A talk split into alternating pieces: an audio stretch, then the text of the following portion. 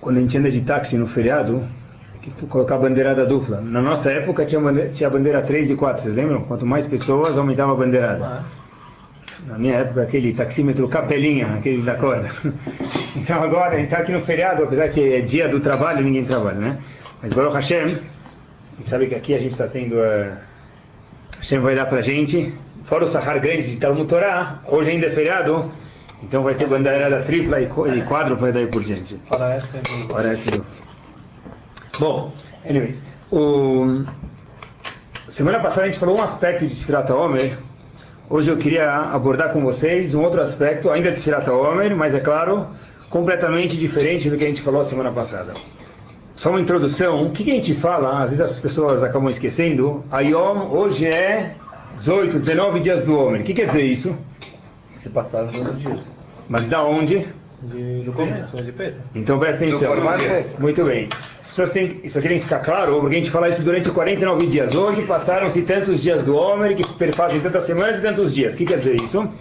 A partir do Homer, Homer é o nome de um Korban. Korban Homer. Então hoje se passaram 16, 17, 18 dias do Korban Homer daí por diante. Da onde a gente aprende essa mitzvah? Quem falou que tem que contar o Homer? Desde quando?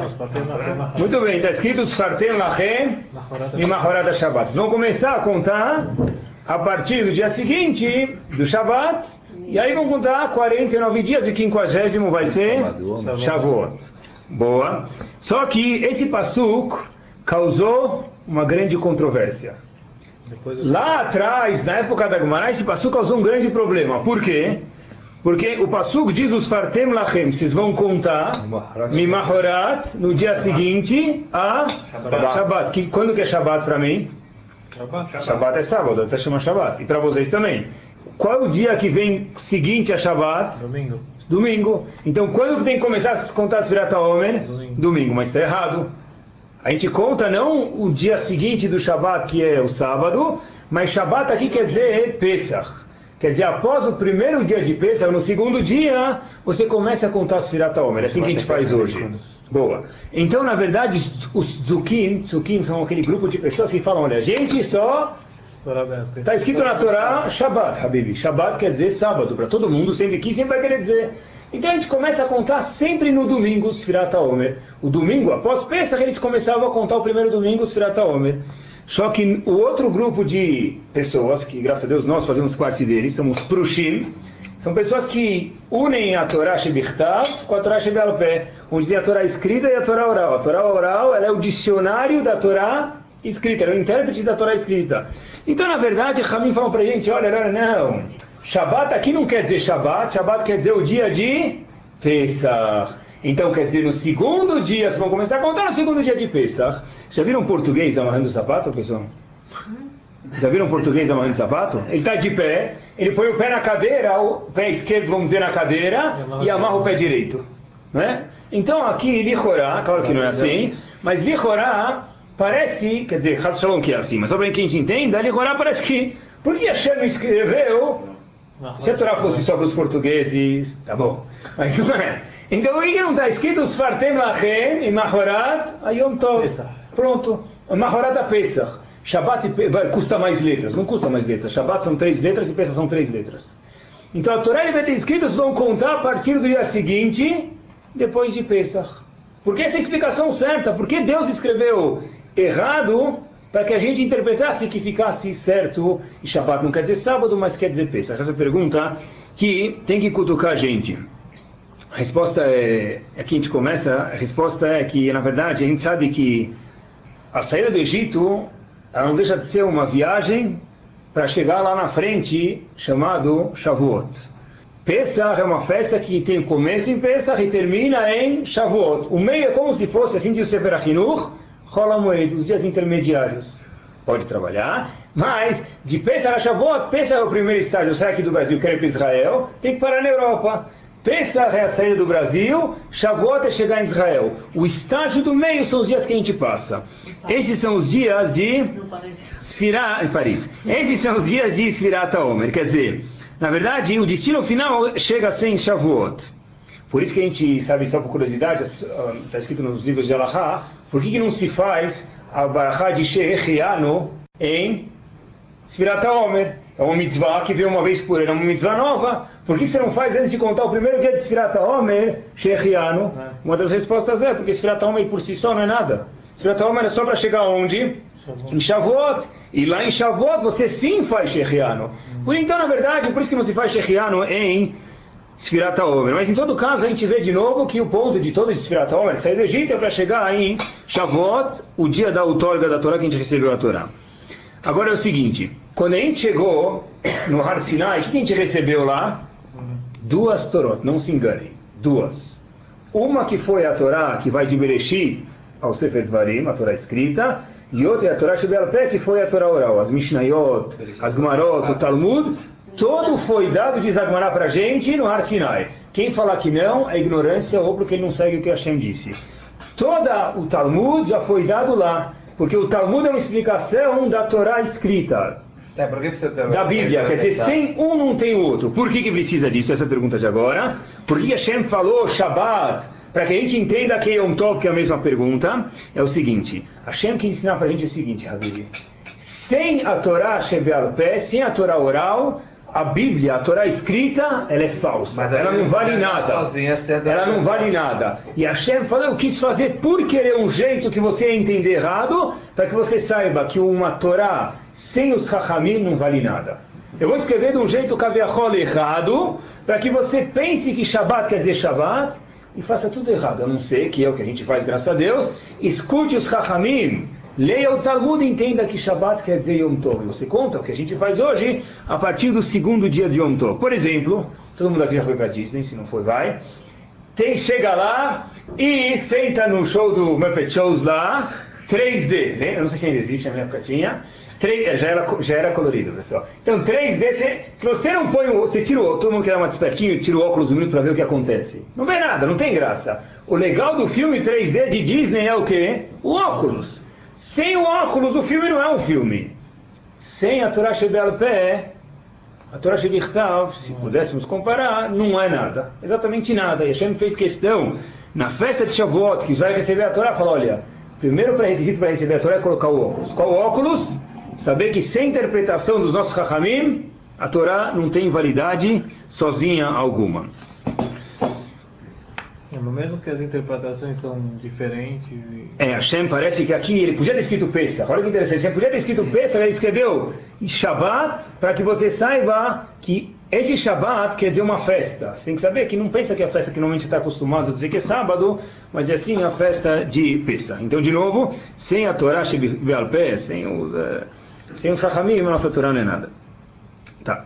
Agora, Sendo assim, então na verdade, Sfirat Omer marca o dia que a gente tem que saber que para existir Torá, junto com isso tem que existir quem? Os Chachamim, porque sem ela a Torá não quer dizer nada. Agora vamos ver alguma coisa ainda nesse caminho de Sfirat Omer, um segundo ponto que tem a ver com isso, eu já explico para vocês.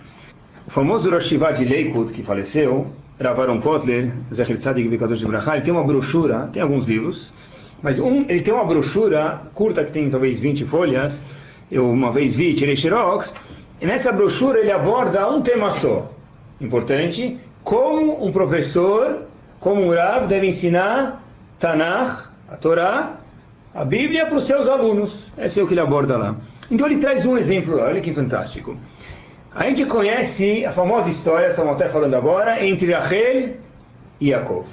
Não é? O casal que se gostava muito, vamos dizer assim, Yaakov foi o terceiro patriarca, se casou com Rachel. A Torá até diz pra gente, Verachel haita yefator vefatmare. Rachel era não bonita, mas linda. Não linda, mas muito linda. Tá bom? Belíssima. Vayehav Yaakov, nada a ver com o que vocês estão imaginando. Muito bela, vamos trocar, vai. Vayehav Yaakov et Rachel. Yaakov gostou de Rachel, assim diz a Torá pra gente. Aí a Torá conta pra gente que o nosso terceiro patriarca Yaakov trabalhou sete anos para ganhar a rei. E depois, você sabe, ele foi enrolado. Mas, é interessantíssimo o que está escrito lá na Torá, Bereshit perek haftet. Vayu be'enav kiyamim ahadim. A pergunta é óbvia e famosa. Como pode ser que você está esperando trabalhar para Rachel por sete anos, está esperando chegar o dia, os dias passaram muito rápidos. A gente sabe quando a gente quer muito alguma coisa, Uhum. façam um teste. Contem para os filhos de vocês. A gente vai daqui três dias na PB Kids comprar presente. Ah, vá, já passou três dias? Depois de 12 minutos já passou três dias, você acaba levando no mesmo dia, não é? Então a gente quer alguma coisa, a gente fala, olha, já passou, já passou. Então, na verdade, todo mundo se questiona como pode ser que Yaakov trabalhou querendo chegar o dia de casar com Rachel por sete anos e os dias passaram rápido. Assim questiona Ravarum Kotler, mas uma pergunta muito mais forte do que essa que põe essa no bolso, se a gente puder falar assim. Por que, que Yaakov trabalhou sete anos por Rachel? Qual a resposta, pessoal? Porque ela era pequena. Não. Por que, que o trabalhou? Lavan obrigou. Ah, muito bem. É um Porque ele tinha um famoso sogro, o corretor aqui do Basra, aqui quem fez Shidu foi Lavan. Não é? Então Lavan falou, olha, o meu preço é quanto tempo? Sete anos. Sete anos. Baruch Hashem, que Ravaram Kotler mostra pra gente, mostra pra mim que eu não sei ler a Torá. Olha o que ele falou. Está escrito o seguinte, se a gente for ver, em Shlishi de Parashat Vayetze, prestem atenção que essa não é a resposta. Vayehav Yaakov et Rachel. Yaakov gostou de Rachel. Vayomer. Yaakov propôs isso para Lavan. Evdecha Sheva Shanim Berachel Bichaktana. Eu quero trabalhar sete anos pela tua filha Rachel. Sempre quando eu li essa paraxá, mas é ignorância, mas, mas sempre quando eu li a paraxá, eu tinha certeza que ele demorou sete anos porque Lavan propôs. Mas está escrito Mefurash lá. Yaakov propôs para Lavan, eu quero trabalhar sete anos pela tua Ele tinha filha. sete anos ali a casa com outro e ele já. Ah, não, ele nem imaginava que ia pegar Não, Leá. ele sabia que ele. Não. Eu, eu ouvi uma vez que ele sabia que. Que ele era, ia mas ele falou, mas ele falou, Rachel, isso Rashi fala, mas Rachel, Bitchaktana, ele fez todos os seguros Ele possíveis. outra casar. Ah, se ele quer casar, ele não vai esperar sete anos, ele vai pegar um segurança para ajudar ele, alguma coisa, não sei. Então, diz Ravaron Kotler o seguinte: a pessoa que estuda a Torá, achando que na verdade Yaakov gostava de Rachel, ele foi no cinema com ela, né? Ou ele amava ela. Então, diz Ravaron Kotler palavras fortes, eu copiei. Esse peruche é Haruf Vegaduf. Palavra forte em hebraico, não vou nem traduzir porque fica feio, vamos traduzir do jeito light, é um incompetente. Haruf e Gaduf é muito mais pesado do que isso. É uma vergonha, diz Ravaron Kotler. Por quê? Fala, deixa eu te explicar para você ver o que quer dizer entender a Torá com os Chachamim que a gente está falando. A gente falou hoje que Torá sem Chachamim, a Torá não é nada. Vamos ver um episódio aqui da história Yaakov e Rachel, de acordo com os olhos do nosso Chachamim, diz para a gente Ravaron Kotler. A gente sabe que o fechamento da criação de Ben Israel se deu através de Yaakov. Yaakov, como a gente sabe disso? Por exemplo, Avram Avinu teve uma semente boa uma semente ruim. Quem foi a semente ruim? É, Ismael. Yitzhak também teve Esav, um filho de Esav que não era bom. O único que é o chamado Bechir Shebaavot, de acordo com o Midrash, o super especial era Yaakov. Yaakov, os seus doze filhos, eram uma perfeição total. Não houve um como Ismael ruim. Não houve um como Esav que era ruim. Então, na verdade, Yaakov, ele que solidificou Ben Israel. Diz pra gente o seguinte, Ravaron Kotler, Yitzhak se casou com quantos anos? 40. Por que, que o pai, o filho de Yitzhak, quem era? Yaakov. Yaakov deveria seguir o pai e casar com quanto? 40 também. Hoje em dia a gente casa com. Os alunos casam cada vez mais cedo, né? Meus alunos 22, 23 já está passado. Mas Yitzhak casou com 40. Yitzhak casou com 40. Né? Yitzhak casou com 40. Então pergunta para Baron Kotler por que, que Yaakov, com 77 anos, foi para a casa de Lavan. E ficou mais 14 anos lá na, no Beit HaMikdash de Shem Ever. Quer dizer, ele com mais de 80 anos ele casou. Ele tinha Sério? 77 É, anos, não é? isso, está escrito então, no Passuco. Então, na verdade, imaginem só, Por que ele fez a 77? isso daqui dá esperança para todo mundo, todo, todo a né? 77. Então, ele estudou, ele, ele fugiu para a casa de Lavan, ele estudou 14 anos. Então, na verdade, Ravaron Kotler pergunta, volta a pergunta. Casa direto com Rachel, já está velho, aproveita. Ravaron Kotler disse para o seguinte, já que Yaakov, ele era o que ia causar as tribos a nascer, ele que gerou as tribos, as 12 tribos e todo mundo era perfeito, qualquer problema na fundação, o décimo andar fica torto lá em cima, não é assim na construção? Então Yaakov falou o seguinte, olha que fantástico estudar a Torá de acordo com a visão dos os óculos 3D dos nossos Rahamim. Yaakov viu que faltava um crescimento espiritual para ele de mais sete anos. Se eu não crescer pessoalmente nas minhas midot, se eu não crescer nas virtudes mais sete anos antes de casar com, com Rachel, o alicerce, a base aqui vai ficar um pouco torta e algumas gerações mais para frente vai dar um problema. Por que justo Yaakov, repito? Porque Yaakov que gerou as doze tribos, e só de Yaakov que tiveram filhos perfeitos diferentes de Abraão, que teve Ismael, e Yitzhak que teve Esav. Então, na verdade, ele falou, olha, ainda me falta morar com o vigarista. Ainda me falta morar com esse Lavan, sobrepassar esses testes, mostrar para mim mesmo e para Kadosh Baruch não para lavar a minha honestidade, a minha emuná, minha fé em Hashem, para depois disso ser o gerador daquelas doze tribos.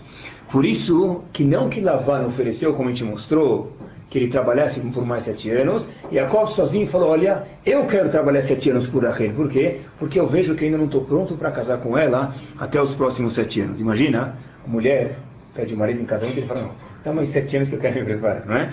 Tá? Isso não ia dar muito certo, mas Yaakov, ele viu que ele ia sair dele, as doze tribos, então ele falou, eu preciso de mais sete anos.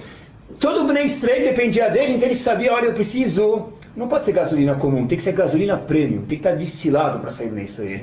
E essa destilação precisava de mais sete anos. Então a gente vê daqui dois pontos, pessoal, por enquanto. O seguinte, que a mesma história de amor, de romance de Hollywood, que a gente, se a gente for ler na Torá, Yaakov, Yehav, Yaakov Etrahel, ele adorava ela. E foi passear com ela no shopping em Guatemi. Não é isso que está escrito na Torá. O que quer dizer que ele gostava dela, pessoal? Não, ele foi não, era Paul Harbour, é mais chique. Mas também não é isso que está escrito. É claro que ele gostava dela de verdade, mas o significado maior e verdadeiro a gente só vê quando a gente põe o óculos da Torá. Que quer dizer ele gostava dela? Ele gostava tanto dela que ele viu que dela que ia sair Bnei Israel. Eu preciso me preparar mais sete anos e destilar mais sete anos para poder casar com ela.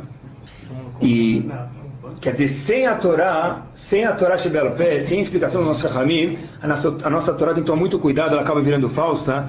E mais ainda, pessoal, a gente vê um ponto aqui. A preparação indispensável para que as coisas saiam certas. E a qual falou que se preparar mais sete anos para que saiam as doze tribos. Sfirat obra ensina a mesma coisa para a gente, pessoal. Mais uma lição. Fora Mimachorata Shabbat, que a gente falou que Shabbat quer dizer Yom Tov, eu só sei disso através do nosso Rahamim os nossos sábios, Sfirat Omer ensina mais uma lição. Eu só posso chegar em Shavuot se eu contar quantos dias? 49. Não dá para a pessoa chegar bonito no dia do casamento se ele não for comprar um terno. Se ele não for no barbeiro. E se for mulher, precisa de semanas antes, né? É roupa, é maquiagem, daí por diante, não é? Não dá para chegar a um lugar sem se preparar. Sfirat Omer é a mesma ideia. O objetivo, pessoal, não é chegar em Sfirat Omer. O objetivo é se preparar e como chegar em Sfiratomer. Só chegar no dia caído, de cair de, de paraquedas lá em, em, Shavuot, desculpa, isso não, não é o que Hashem quer. Hashem quer que você prepare para que o seu Sfiratomer, para o seu Shavuot, seja uma festa de Shavuot especial. Cada dia a gente conta, hoje se passaram tantos dias do homem. E no dia seguinte a mesma coisa. O que Hashem espera da gente é o seguinte, olha, eu, eu vou te dar 49 tijolos para você construir tua casa, e no quinquagésimo vai ser Sfiratal, vai ser Shavuot. Agora, conforme você construir tua casa, o que você vai ter daqui 50 dias em Shavuot. Um vai construir de papel, vai ter uma favela. O outro vai construir melhor, vai ter uma casa bonita. O outro um apartamento bonito, outro uma mansão, outro um triplex. Tudo vai de acordo conforme os tijolinhos que eu colocar, a decoração que eu fizer na minha casa durante Sfirata Omer, essa vai ser a minha casa que vai estar construída em Shavuot. Quer dizer, Yaakov mostrou para a gente, não dá para casar com Rachel sem se preparar. Shavuot ensina a mesma coisa, não dá para chegar num certo ponto sem antes se preparar. Pouco, é, dá para ficar rico? Dá, tem loto, mas quem ganha? Vai saber lá se ganha de verdade, eu não sei se ganha. E quem ganha? Como é que ganha, pessoal? Né? Vai saber. Acumulou de novo, tá? Então quem ganha? Lá um, alguém em Santana do Parnaíba. Nem né? aqui do tá lado. Bom, ah, tá bom, então... Vai saber assim, pode ser que ganha de verdade, mas são poucos que não se preparam para ganhar. Sabe que contam, tinha um grande Rav. Você não pode ver se você conhece, Rav. O nome dele... Não. Pode anunciar aqui, senão vai ficar famoso. Contam que o nome tinha um Rav, um dos na época dos Geonim. Geonim é uma época, sabe que na época da Gemara, da Mishnah, tem os chamados Tanaim.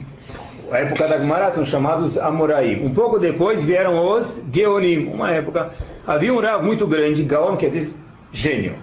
Havia um Rav muito grande chamado Rav Saadia Hagaon, porque ele é, como o nome diz, um Gaon, um gênio. Era da época dos Geonim, ele era um gênio. Tá Contam isso é famoso, que Rav Sadia Gaon, cada dia rolava na, na neve por não ter feito a Vodat Hashem ontem como ele fez hoje. Repito, Rav Saad e Gaon todo dia rolava na neve, por não ter trabalhado Hashem ontem como ele trabalhou hoje. Quer dizer, cada dia ele fala, puxa, olha que vergonha, ontem não era que eu fui hoje, olha quanto eu já sou hoje. Então ele rolava na neve para sentir um pouco mal pelo que já foi ontem, que não é tão bom quanto hoje. E é incrível, pessoal, se Sfirata Omer é uma época de a gente usar a explicação dos Rahamim para chegar em algum, lugar. Mas mais um ponto que a gente está falando agora, Sfirata Omer é uma época de crescer, é incrível, é fantástico como a gente vê a pessoa reza. Tfilá dele, a reza dele. Uma vez uma pessoa me perguntou, como que a gente reza todo dia a mesma coisa? Todo dia a mesma coisa. O Sidur não muda. E se o Sidur muda, joga ele no lixo. Porque não é o Sidur que a Hashem quer, não precisa nem colocar na grisá. O Sidur correto é aquele que é o mesmo que teu bisavô usava. Que não muda. Então, todo dia a gente tem que. Uma vez eu perguntei isso, meu Masguiach. Pequenas coisas mudam. Os, a reza não é, tá bom, isso é o costume, mas eu acho que Nazi tem o Sidur dele que tem que ser o mesmo do avô. Sim. Os Faradi, o mesmo do avô dele. Então, o Rabat tem o dele, mas é o mesmo do avô dele. Quer dizer, cada um tem o costume dele, não renova. Então, uma vez eu perguntei isso meu Masguia quando estava em Baltimore, e eu não obtive uma resposta que talvez para mim, ou talvez eu não entendi, talvez ele falou e eu não entendi, mas hoje eu tenho uma resposta. Como que gente reza? Uma vez ele me perguntou, como que gente reza todo dia a mesma coisa? Rabino, todo dia a gente reza a mesma coisa? Eu falei, mentira. Eu falei, as palavras são as mesmas, mas quem reza tem que ser diferente. Se é o Sidur é o mesmo, mas quem reza é diferente, por consequência, a Tfilá não é a mesma. Porque alguém que reza hoje, como ele rezava 10 anos atrás, está com um furo na reza dele. Porque a pessoa muda, a pessoa tem que crescer. A pessoa, Sfirat Alma é uma época de contar, a gente conta numa ordem o quê? Crescente. Por quê? Quando a gente quer chegar a um lugar, a famosa pergunta, a gente quer chegar, a gente perguntou isso faz tempo. Quando a pessoa quer chegar nessa certa data, o brasileiro foi para a Lua. 10, 9, 8, 3, 2, 1. Sfirat Omer também devia ser 49, 48 e por diante. Por que é crescente? Porque Sfirat Omer não é para chegar lá, é como se chega lá. E para chegar lá tem que ser uma ordem crescente. Crescente define, define crescimento. E se a pessoa reza hoje igual, com papagaio, igual ele rezava quando ele era pequeno, que não sabia, ele tinha que rezar com papagaio, tem alguma coisa errada. Porque o Sidur é o mesmo, mas a pessoa tem que mudar. Uma dica boa para isso, pessoal, apesar que hoje no Shuri não é de Tfilah, é traduzir devagarzinho, uma palavra aqui, uma palavra lá, Tfilah. A Tfilah muda completamente. Eu faço isso com meus alunos, 180 graus, pelo menos. Se você sabe a tradução do que você está rezando, não dá para traduzir o Sidur inteiro em um dia. Mas se cada semana você traduzir 10 palavras, ou traduzir um pedacinho da Midah, depois de seis meses vai saber toda a Shemona C, toda a Midah, a Tfilah é fantasticamente diferente do que era antes. Shabbat. Se Shabbat para uma pessoa é não, não, não, não, não, não, lo, lo, lo, não pode, não pode, não pode. Alguma época foi assim. Mas tem que passar desse estágio. Shabbat, depois de um tempo, pode ser, puxa, olha, é tempo para mim poder ficar com a minha família. É tempo para mim poder escutar alguma coisa bonita da Paraxá. É um tempo para mim poder crescer espiritualmente. É um tempo para mim dar para minha esposa, para os meus filhos, para mim mesmo. Eu cresci. Se o Shabbat é o mesmo, Sfiratão vai falar para a gente, olha, tem alguma coisa de errado, porque Sfiratão é para crescer. Sfirat Omer é o momento de falar, hoje são 17 dias. Amanhã vão ser 18 que fazem mais um dia. E nesse dia tem que ter crescido alguma coisa. A pessoa não pode se manter estagnado. Inhana de Yoma, água parada dá o quê? Dengue. Dengue, não é? Por quê? Porque está parado, tem que se mexer. Mais um ponto, pessoal. Casamento. É fantástico isso. Se o casamento ele é o mesmo, depois eu vou voltar um pouquinho talvez, entre o homem e a mulher, quando eles casaram, pior é que normalmente não é o mesmo, é pior, né? Mas se o casamento é o mesmo, quando o homem e, as mulher- e a mulher casaram no primeiro mês, Se for o mesmo, é bom. Tá? e passado-se, não, diz em termos de conexão, homem e mulher. E se o homem emocional, físico, tudo, pessoal. E se depois? De passados 5, 10 anos, a coisa continua igual, assumindo que não piorou, Tá tá bom? Se for igual, Se tá eles não passaram a ser os dois melhores amigos, se eles não passaram a ser os dois melhores amigos, tem alguma coisa errada. Porque se não cresceu, está errado. O Sirat Omer fala que tudo na vida, todas as relações com a Kadosh Baruch Hu e com o próximo tem que crescer. Eu vou convencer hoje, dá mais- me dá mais alguns minutos. É, sabem que dizem? É. Eu escutei a história com uma mulher, me permitam, tá no- mas a história é a seguinte: diz que uma mulher uma vez foi lá no dealer de carro, foi na, na concessionária, e ela chega e ela vê quanto hoje em dia, sabe, a gasolina ontem e hoje a gente tem Sfirat Omer também, está sempre em Crescimento. A gasolina acompanha a Sfirat Omer, não começou e vai acabar igual. Então, na verdade, a moça lá chegou, a senhora chegou e foi falou, olha, eu quero esse carro, mas qual a autonomia dele? Quanto faz por litro? Viu? E quanto faz velocidade? Ele falou, olha, 100 por hora, que é o limite, ele pega fácil. Tá bom. Comprou, fez documentos, tudo. Tchau, saiu. Carro zero, imagina, zero quilômetros. Ela volta depois de uma semana, com o carro saindo fumaça, capô estava cheio de fumaça, reclamando pro vendedor. Falou, olha, o que, que é isso aqui? Estava escrito que a autonomia era 7 por litro, faz 3. Está escrito que chega a 100 por hora em 3 segundos, 10 segundos. Não passa dos 40 Tio Greg. né? Diz ele para mas ele falou, vamos fazer um teste lá e vem você. Então senta a mulher dirigindo lá e o indivíduo do lado. Fala, olha, por que a senhora não troca a marcha? Ah, tem marcha. Quer dizer, a dona Maria lá andou uma semana em primeira. Por isso que acabou a gasolina, por isso que quase que fundiu o motor, por isso que não sai dos 40 por hora. Kadosh Baruch fala pra gente... A Kadosh Baruch Hu fala pra gente, olha, Sfirat Omer muda de marcha, o Shabbat não pode ser igual muda de marcha, a tua tefilá muda de marcha, teu casamento muda de marcha. Isso que Hashem fala pra gente. Rav Saad Gaon, de novo, ele rolava no gelo por quê? Porque ele falou, olha, se ontem eu tenho uma Ferrari, eu posso a 260 por hora, e eu só andei a 30 por hora, que desperdício de gente. Essa é a lição de Sfirat Omer, pessoal. Como pode ser que ontem eu vivi em terceira marcha, se eu tenho cinco marchas, eu tenho 49 marchas, que são 49 dias de Omer? Porque as pessoas perguntam por que a gente vive 120 anos. Para isso, para crescer. Que Hashem que a gente cresça. Se fosse só para ter filhos e daí por diante, então podia fazer isso em um ano. É 120 anos para que a pessoa possa trabalhar e crescer. Cres- Trabalhar não quer dizer Avadim Ainu le farou bemitzrayim. Trabalhar é ser um cara contente, porque a pessoa que está em crescimento, ele está contente, pessoal. Imagina alguém que mora num condomínio, tá bom? Ele tem um condomínio. Ele adora. Ele vai pro condomínio no fim de semana, ele se quer passar bem, por isso que ele vai lá. E o condomínio, por definição, tem que pagar o quê? Condomínio. Então o, o custo do condomínio é tão caro quanto.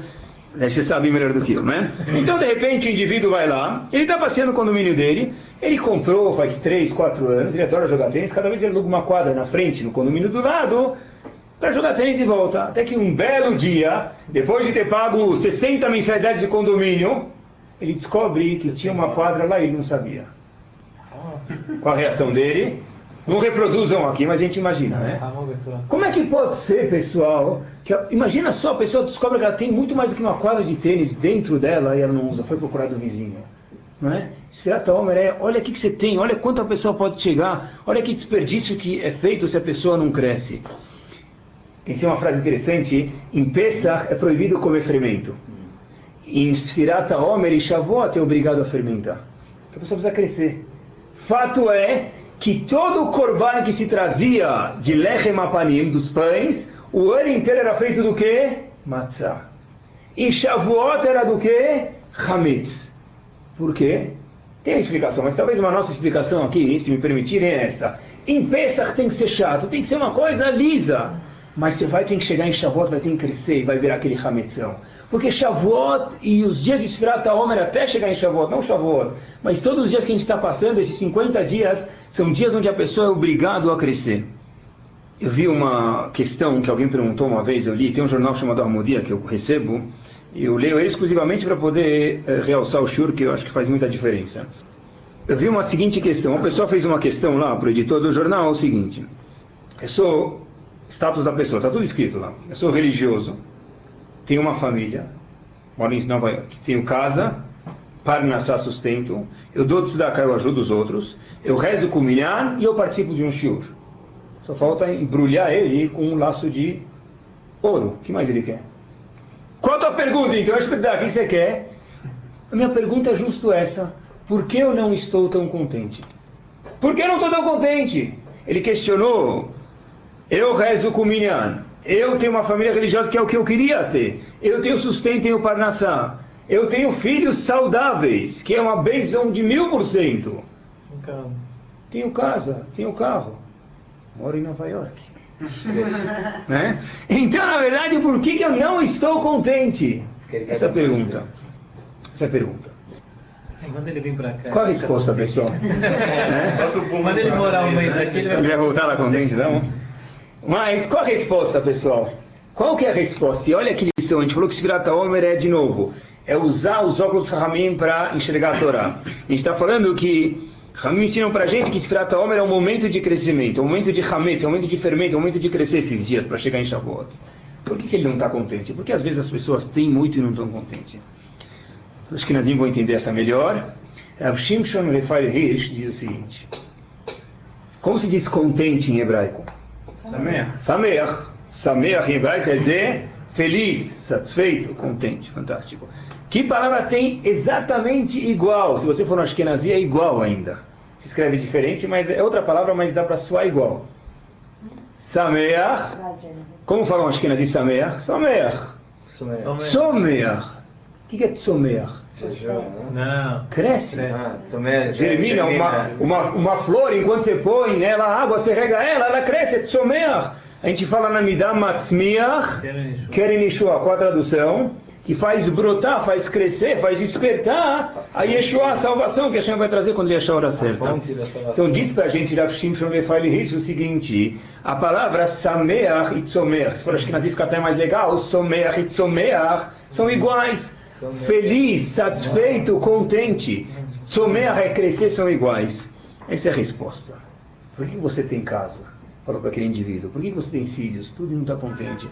Porque a simcha, agora vai para os faradim também, a simcha, a alegria só existe quando existe tzmicha. Tzmicha é crescimento. Por isso diz para a gente, Rav Shimshon Hirsch, que simcha e tzmicha são iguais quase. Porque simcha é alegria e tzmicha é crescimento. Só existe um quando existe o irmão dele gêmeo, que é tzmicha. O irmão dele gêmeo é simcha, que é alegria. Só deixa eu responder. Por isso que a pessoa falou, olha, é, disse o rabino para essa pessoa, talvez você tem tudo, mas não sente crescimento. Não, Para isso. Pode falar não. Então estamos só depois do vai. Então todo mundo que é Heronina não é feliz? Boa pergunta. Boa pergunta. Boa pergunta. Vamos chegar lá. Se não existe um crescimento, não é feliz. Tá bom? É, fi- é possível. Já vou chegar lá e vou te mostrar. Crescimento, tem muitas pessoas que não têm a religião porque não conhecem. Tem muitas pessoas que. Oh, não conheço, têm estão felizes. Vamos chegar. Tem Deixa eu explicar uma coisa. Crescimento Deixa eu- deixa eu te explicar uma coisa. É é. É data em relações com o próximo e daí por diante. Deixa eu explicar uma coisa. dentro? Vamos dizer que uma pessoa. Vamos dizer que uma pessoa. que eu conheço. Não, a pergunta é boa, a pergunta é boa, interessante. É Todo mundo que não tem Torá e não cresce é- não pode ser feliz? Deixa eu falar uma coisa. Mas às vezes Se a uma pessoa anda com o carro dele, Hum. é um bom exemplo do carro que a gente fez alguns minutos atrás. Ele anda a 80 por hora. Ele está bem? Tá. Tá ótimo. Depende. E se passa o mesmo carro, o mesmo modelo a 160 do lado dele? Como ele se sente? Vamos dizer que ele gostaria de chegar a 160. Igual, porque ele tem É, capacidade, ele tem eu- capacidade de chegar. Mas se eu achei que o meu máximo era 80 e Ah, o não, mesmo, não, não. o mesmo carro 2.0 igual chega a 160, então a Shem está falando pra eu gente a alegria de verdade, a Mas se ele tem o simcha. mesmo carro, ele tem a mesma capacidade. Então a Shem está falando pra E as gente. pessoas, seres humanos, não têm a mesma capacidade. Não, não tem, mas se você é um- uma Ferrari e anda como um Volvo, você está deixando a Tá desejar. você tá Está É. deixando a desejar. É. Então, na verdade, a resposta que o Rav deu naquela ocasião para ele é muito verdadeira e tem a ver com o que a gente está falando Mas- hoje. Eu tenho casa, tenho tudo, mas por que não estou contente? Porque não tem smicha, não tem crescimento. Tudo bem, mas você fala, por exemplo, todo mundo é falso, então? Não Que- sei. que- A pessoa podia que- ser mais contente, com certeza. mais contente, ó, Mais feliz. mas tem diferença entre mais contente e contente. Eu acho que eu, eu sinto que eu Não, acho não, porque tipo, para a pessoa estar talvez- contente tem que ter um talvez crescimento. Você falou, eu não sei, pode ser que eu escutei errado. Você falou que não dá para ser contente, ser feliz.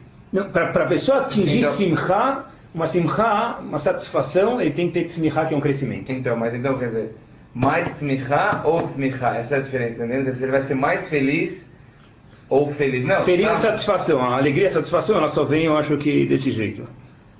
Assim que dizem. E pa- parece que é verdade. Se a gente for ver nas As pessoas as pessoas acham, elas- quando elas veem que ela, quando ela pode criar, é tô incrível, pessoal. Não, é, mas porque a pessoa pode até ser religiosa, pessoal. coisas. e não- E não acha.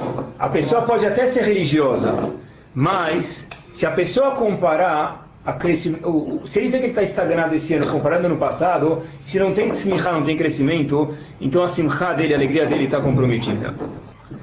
Quanto mais a pessoa cresce, Se a pessoa passa, vê, se a pessoa entra no mesmo prédio, se ele entra nesse prédio e vê uma coisa do quinto andar, ele vai conseguir ver duas ruas daqui, não vai? Se a gente está aqui no 24, você consegue ver até o aeroporto quase, não é? Por quê? Porque quanto mais alto você está, você tem uma visão melhor das coisas. Quanto mais simcha tem, quanto mais crescimento tem, você vê as coisas melhor, tem uma simcha maior também. É um foco é completamente outro. Sabe que tem uma história que eu vi muito bonita. Havia um menino chamado Yaakov. A história aconteceu, já mostro para vocês quem é. Ele era órfão, dos 13, até os 13 anos ele tinha pai e mãe. Infelizmente, é um outro Yaakov. É um, esse Yaakov, com 13 anos, Lo Aleno perdeu o pai e a mãe. Esse Yaakov foi parar no Meshivá, os pais dele eram religiosos. Então, alocaram ele no Meshivá de Lomja. O Meshivá de Lomja era na Polônia. Lomja é um lugar na Polônia. Isso aqui, a história aconteceu mais ou menos em 1905, 1910, tá bom? Depois desse Shivá de Lomja, curiosidade nossa, está hoje em Petah Tikva, tá bom? Tem uma Shivá chamada Lomja em Petah Tikva. Então, na verdade, quem foi Rosh Shiva lá em 1900 lá atrás? O pessoal vai chegar. Quem foi Rosh Shiva um pouco mais lá atrás? Então, na época, 1910 mais ou menos, o Rosh Shiva de Lomja, na Polônia, era o grande tzadik Rav Yechiel Mordechai Gordon. Ele foi Rosh Shiva de Lomja quando ainda era na Polônia. O dia mais difícil de um aluno, esse aluno Yaakov que estava lá, que era mais uma vez órfão de pai e mãe, era o dia do correio. Eu contei para vocês uma vez uma história do camp. O dia, quando chegava o correio.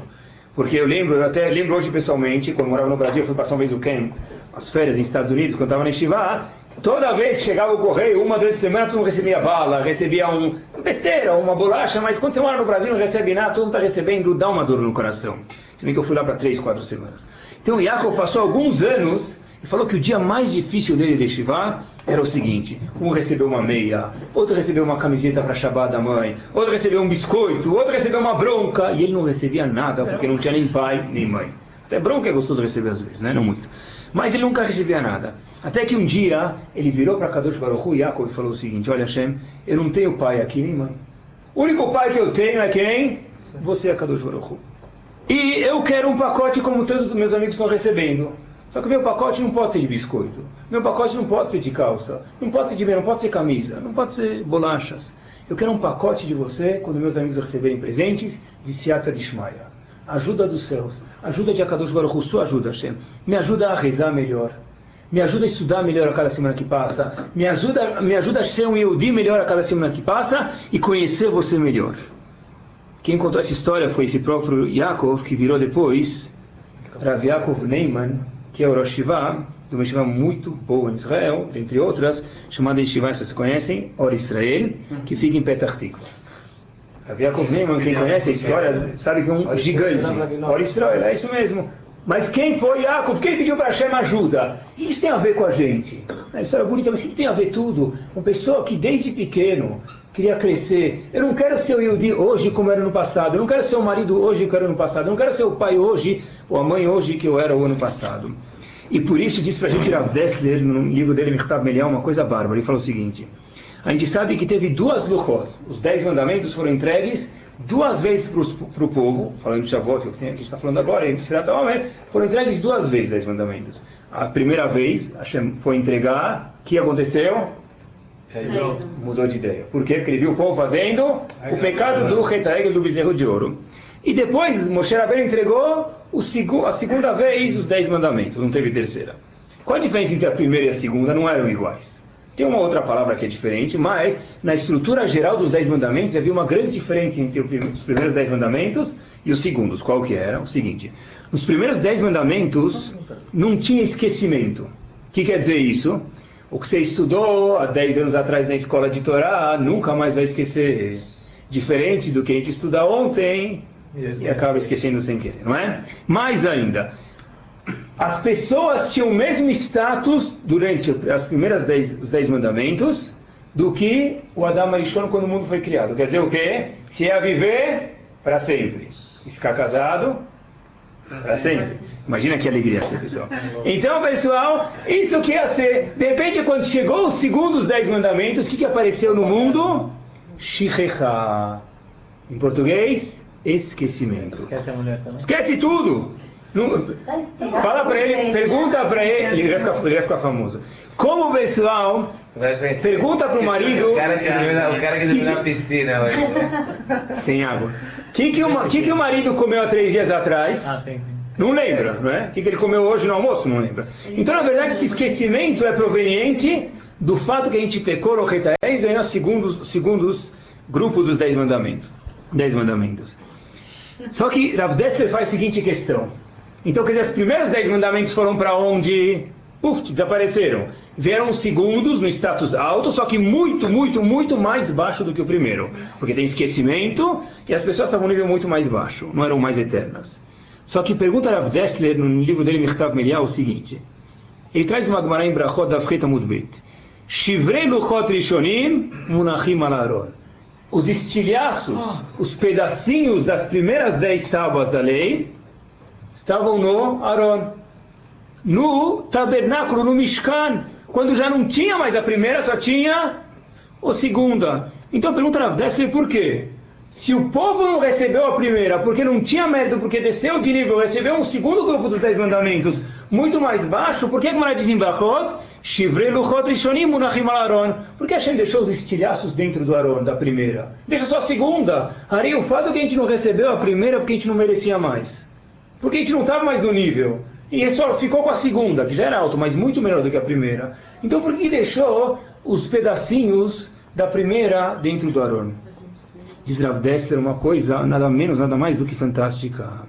Vedavar Gadol, nas palavras dele, no Halil Modmikan. Dá aprender uma coisa não grande, mas gigante daqui. O quê? A gente tem que saber como que eram as Luchot. Você não vai merecer os primeiros mandamentos, já foi. Mas olha para o Aaron quando você puder olhar lá.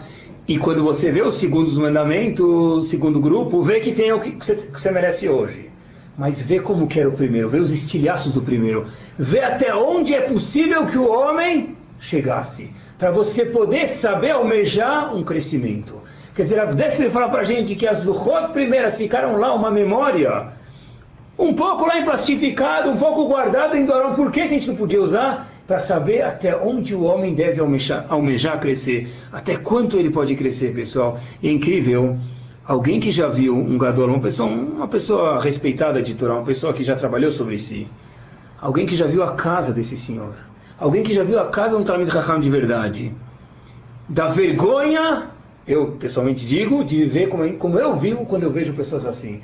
Quando eu morava em Shivá e eu via o meu Shivá, quando eu morava e podia ir para outros lugares, quando fui uma vez para Israel visitar, vai visitar o Chaim Kanievski, ver como ele vive. Dá vergonha de que Hashem te deu carne e osso para você viver do jeito que você vive. Eu, falando de mim mesmo, não de vocês. Quer dizer, Hashem fala para a gente, olha, saiba até onde você pode crescer. E a coisa mais bonita para isso, já falei para vocês uma vez, é ler a vida de um Talmud Chacham. Tem inglês, tem hebraico, tem francês, tem, talvez tem português. Ler como viveu um homem desse para você poder chegar a almejar e falar, puxa, olha quanto uma pessoa pode chegar a ser na vida. Se Sefirata Homer é saber crescer. Quero me concentrar agora em dois, três pontos curtos, mas indispensáveis de falar quando a gente está falando de Shior, pessoal. A gente falou que a preparação é indispensável para chegar em algum lugar. Se eu quero chegar em Shavuot, o ponto não é chegar em Shavuot. O ponto é a preparação de Sefirata Homer para que eu chegue em Shavuot. O ponto não é parar na Europa. O ponto é chegar em Israel. A escala na Europa é um caminho. Ravosner, o Rav de Brak, sim. Esses rabinos tão grandes, eles vivem do jeito que eles vivem porque eles querem viver assim, porque eles poderiam viver um pouco melhor. Assim, Melhor? eles- pessoalmente, eu já Sim. estive na casa de um grande rabino Uhum. e eles vivem de uma maneira, assim. Ah, economicamente você está falando? Assim, que nem fogão tinha. Isso. Tinha uma boca elétrica, assim. Uhum. Assim, de uma maneira que a, a gente pensa, pelo menos eu pensei. Paupérrimo, que você eles está falando. poderiam viver melhor. Uhum. Eles escolhem esse estilo de vida Então- para viver ou que Boa pergunta. Ela falou o seguinte, entendeu a pergunta? Por que eles vivem tão pobres? né? não não precisa ser, não precisa viver assim Chique, duplex. chique, Mas rico. pode ser um centro um simples, mas... Isso. normal, um fogão, uma Então, geladeira. a tua pergunta é tão boa, eu não vou saber responder ela direito porque eu não estou nesse nível. Mas tem que estar no nível Eles- deles para cheirar isso e ver que o resto é tudo. É, pra eles é tudo. Isso é tudo.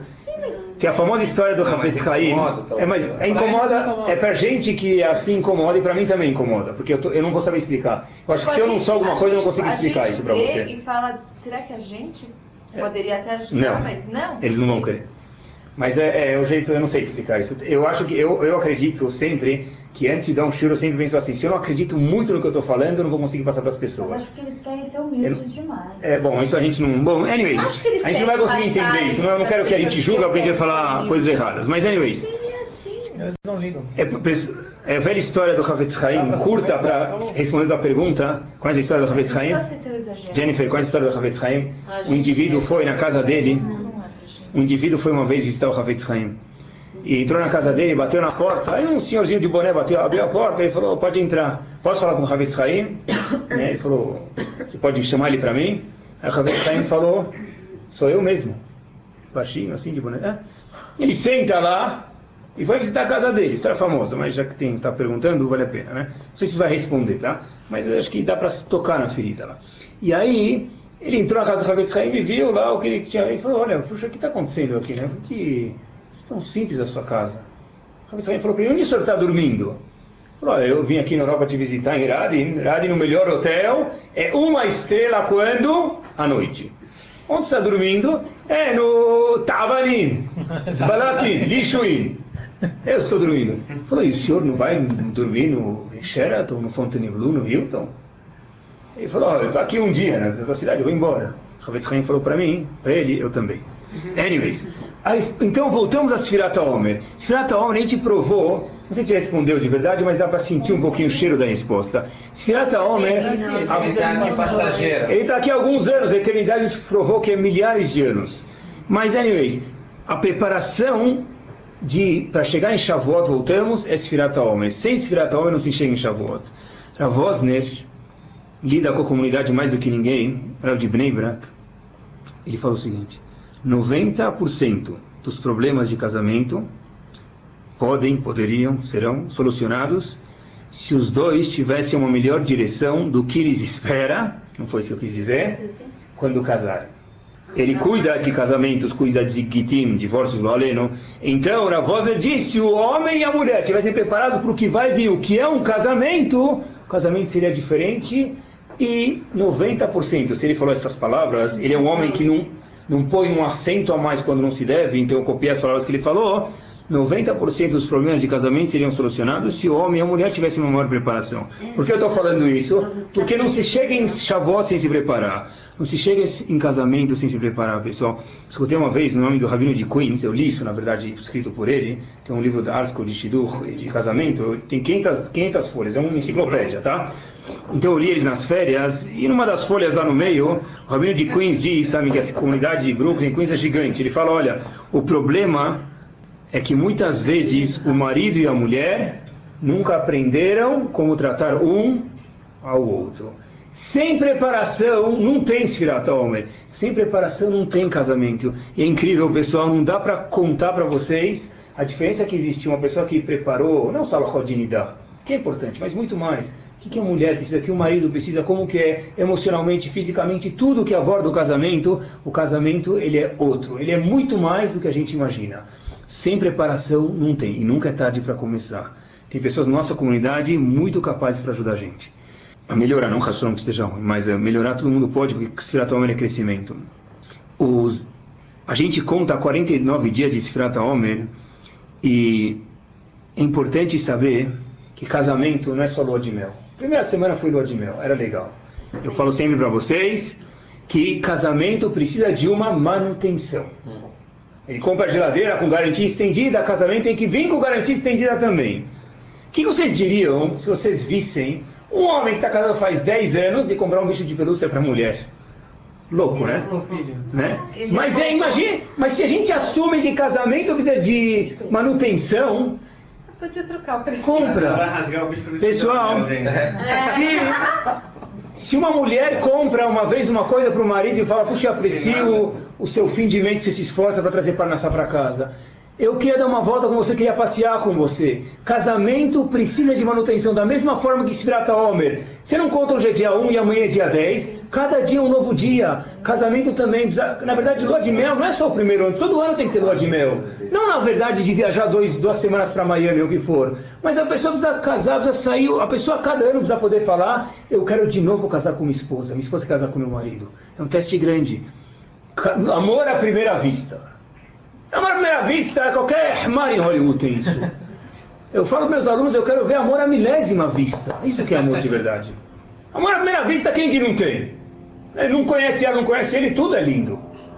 Vai num parque de diversão, é tudo novo. Eu quero ver amor à milésima vista. E só se tem amor à milésima vista de Sfirá Toma, a gente vê que gente conta dia 1, dia 2, dia 3, primeiro ano de casamento, segundo, terceiro, onde tem que existir, Sfirá Toma ensina pra gente uma manutenção. Onde não é feio o marido, depois de 15 anos, casado, mandar um cartão pra mulher, a mulher mandar uma coisa pro marido. Pessoal, isso aqui na verdade é crescer no casamento. É cada vez crescer. Justo hoje tem um aluno meu que estava no telefone, estava ligando para a noiva. Tem Baruch Hashem dois alunos agora que ficaram noivos. Eu vi eles entrando no Yeshiva e eu vi que eles estão noivos. Então, pra- na verdade, para mim é um prazer. Me sinto como vovô quase. Então, de verdade. De verdade. Então, pessoal, ele estava ligando para a noiva dele. Acabou de chegar em Israel hoje, estava ligando, ver como ela chegou. Aí eu comecei a rir, ele falou, Rabino, o que que você está rindo? Falei, tomara que você possa ligar para ela daqui 10 anos também, ver como que foi o trabalho, como que ela chegou em Israel, como que ela chegou em casa. Isso que é amor de verdade. Porque, de novo, pessoal, amor à primeira vista, todo mundo tem, isso não quer dizer nada. O bonito de verdade é amor à primeira vista. Quando o homem pode chegar depois de 10 anos de casamento a mulher com um sorriso, puxa, estou casado de novo, eu quero estar mais 110 anos. Isso é Sfirat Omer, é cada ano de novo poder falar. Cada ano poder falar, olha, eu quero ano que vem estar dando mais um nó no meu casamento entre eu e minha esposa.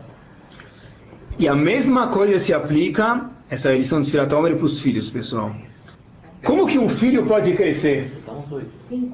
Como que um filho pode crescer, pessoal? Tá vendo? O pastor está tão bom que passa rápido. Como que um filho pode crescer? Como que um filho pode crescer no âmbito de Spiratoma que a gente está falando? Spiratoma é uma época para crescer. Como que nossos filhos podem crescer, pessoal? Não só com arroz e feijão. Muito mais importante. Chaim Friedlander fala para a gente o que, que se faz para um filho crescer? V- Filho ou filha, tanto faz. Yaseh aledei idud. Motivação constante, diz para a gente Chaim Friedlander. E ele fala o seguinte, que a pessoa Não é com exemplo tem que a que... Sim, mas ele fala que é indispensável que a pessoa, a gente está falando de Sfirat Omer, leoded et atalamid u leagzim becholto. Diz para a gente Rav Chaim Friedlander que a pessoa tem que motivar o menino e uma sikha antes ele fala sobre a importância de não mentir. Isso que mais me abalou. Mas aqui ele fala sobre motivar o leagzim becholto, exagerar na capacidade e no potencial do menino. Por quê? Porque se você exagerar, ele tem mesmo esse potencial dentro dele. Fala pro filho, putz, vai, eu confio em você. Vai, você vai bem na prova. Vai, eu tenho certeza que você vai dar um jeito. Se ele for mal, acontece. Imagina um filho que sai com isso, sai com escudo. E esse filho passa por esfiratoma, esse filho cresce. Porque esse esfiratoma é crescimento. Eu quero que meus filhos cresçam. Essa é maior brachá que a gente quer. É cada dia de manhã, em vez de falar para ele, ai como você é burro, você esqueceu de colocar a mochila de novo no carro, ou esqueceu a lição de casa, que é a tendência normal e natural, mas Spirat Omer é crescer. Crescer, gente Rav Chaim Friedlander, como leagzim, aumentar, exagerar, é claro, no limite, tá bom? Vai falar para o filho descer pela janela para chegar mais rápido também, que ele não está fora, né? Mas aumentar, falar, olha, eu, eu confio em você. Esse crescimento, pessoal, precisa de uma manutenção pessoal. Esse crescimento que a gente falou precisa de uma manutenção também com a Kadosh Baruch Hu. Quer dizer, Sfirat Omer é uma época de crescimento, é uma época de preparação. Sem preparação a gente não chega lá, é uma época de manutenção também. E essas, acho que essas três lições são o que sai de Sfirat Omer. Eu termino com uma pequena história para ficar gravado para a gente.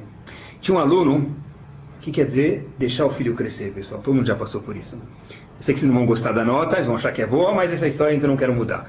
Um aluno, essa vai- história vai assim exatamente como está escrita. Estava prestes, não, não tão bom. O aluno estava prestes a receber a nota das provas. A gente sabe que se ele é número 30 e passa por um, dois, ele já começa a achar que as notas estão em ordem. As provas estão em, or- em nota de ordem, né? Então está decrescente. Ele provavelmente vai chegar menos uma dele, né? Não zero, menos um. Né? Então de repente começou, esse menino começou, demorou, chegou a prova dele. Então ele põe a prova assim, encosta na barriga, né? Vai sentar na carteira, levanta a folha sulfite assim. Quanto estava? 65. É bom, vocês vão achar que é bom, eu sei, mas a história é assim. Então o aluno fala, ups, uau. O rabino fala para eles, não esqueçam de assinar as provas. Então, não só que 105 já é ruim, que todo mundo já está sabendo, todo mundo foi melhor do que ele, não esqueça de assinar as provas. Então, como passou 385 mil pensamentos na cabeça dele, quem vai ser melhor, o pai ou a mãe? Não os dois. Né? Né? Não tinha essa possibilidade. Ou, que hora vai ser melhor? Quando ele acaba de acordar ou quando ele vai dormir? A hora do almoço ou você Shabbat? O Kabbalat Shabbat, né? Que horas que vai dar para dar um jeito para... Ser filho não é fácil, pessoal. Lembram como que é? Ter prova não é fácil. Então, de repente, ele dobra o papel em oito e põe no bolso. Tá bom? E de repente ele vai na sinagoga um dia, não era Shabbat, domingo, ele vai na com o pai dele, e põe o papel embaixo da corate, embaixo da sacolinha do, do talit do filhinho do pai dele. Aí de repente o pai está acabando de rezar tudo, né? Aí o pai vê um papel lá, então ele abre, dobra, dobra de 8 para 4, de 4 para 2, de 2 para 1, ele abre o papel. Até que de repente estava escrito, anota, e o filho chega no pai e fala, pai, hum, aquele nó na garganta, dá para assinar por favor? Então o pai fala, puxa, imagina só o estresse, né? Então o pai escreve, ele assina e escreve um ali embaixo, querido Rabino, meu filho que é muito capaz, aconteceu de não ir tão bem nessa prova tirar 65. Não sei se 65 é ruim, tudo bem, mas essa é a história. A classe inteira foi melhor, aconteceu de tirar 65. Certeza, eu confio no meu filho, ele irá melhor nas próximas vezes. Tá bom, o aluno pega essa prova, mostra para o Rabino, o Rabino recolhe todas as provas para guardar no arquivo dele. O aluno chega para o professor dele, para o Rabino, e fala, olha, será que eu posso ficar com essa prova para mim? O menino falou, tudo bem, eu conferi já teu pai assinou, se você ficar contente, pode ficar. Esse menino conta que alguns anos depois ele foi estudar em Shivadimir, em Jerusalém. Quem já foi para Mir sabe que tem gente na escada, gente no terraço. Mir, na verdade, tem centenas de alunos, tem pessoas em, penduradas em qualquer lugar, tem gente que escuta o choro do rabino sem ver ele. Então, na verdade, é um lugar muito grande e quando tem muita gente e tem pouca atenção, a chance de você se perder ela é gigante. Esse menino diz que cada vez que ele estava na dúvida o que ia acontecer com ele, cada vez que ele estava numa caidinha, quando ele via que, olha, meu crescimento, meu Sfirata Homer está faltando, ele abria a prova, via a observação do pai e falava, puxa, meu filho ele é muito capaz, eu tenho certeza que ele vai sair melhor numa próxima vez. Ele via isso e falava, puxa, olha, eu sei que naquela vez eu não saí bem, mas eu vou crescer e meu pai confia em mim. Então que o Bezerra Hashem, pessoal, a gente lembre que Sfirata Homer é uma época de crescimento. Crescimento Someach vem com Smicha e Simcha vem junto. Crescimento traz alegria. Crescimento sem preparação não existe. No casamento, com os filhos, etc e tal. E pessoal, todo crescimento, todo casamento, rima, tem que ter uma manutenção. O bonito é estar casado com décimo ano e falar, puxa, eu quero estar mais dez. Primeiro ano não tem graça, primeiro é tudo novo, eu quero estar mais 10. Hoje é o décimo dia do homem, hoje é o décimo primeiro, eu quero estar mais um dia do homem, eu quero estar mais um dia casado. E o jeito de fazer isso é como a gente fazia no primeiro ano. Imagina só se o marido vai abrir a porta do carro para a mulher para quando entra no carro. Isso é exagero, como ele faz na primeira saída que ele fez. Tudo bem, de noivado, mas, mas, mas pessoal, manter aquela nobreza, aquela beleza de, do casamento. E para os filhos, isso vem, como diz Rafael Friedlander, Aliedei e Dud Mugzam, através de elogiar os filhos, dar uma confiança para eles, mesmo que for em exagero. Zé Hashem, assim, a gente pode chegar em Sfirat Omer, entender que Sfirat Omer, na verdade, ela não é uma, é uma causa dos dias, mas é uma consequência, Shavuot é uma consequência de Sfirat Omer.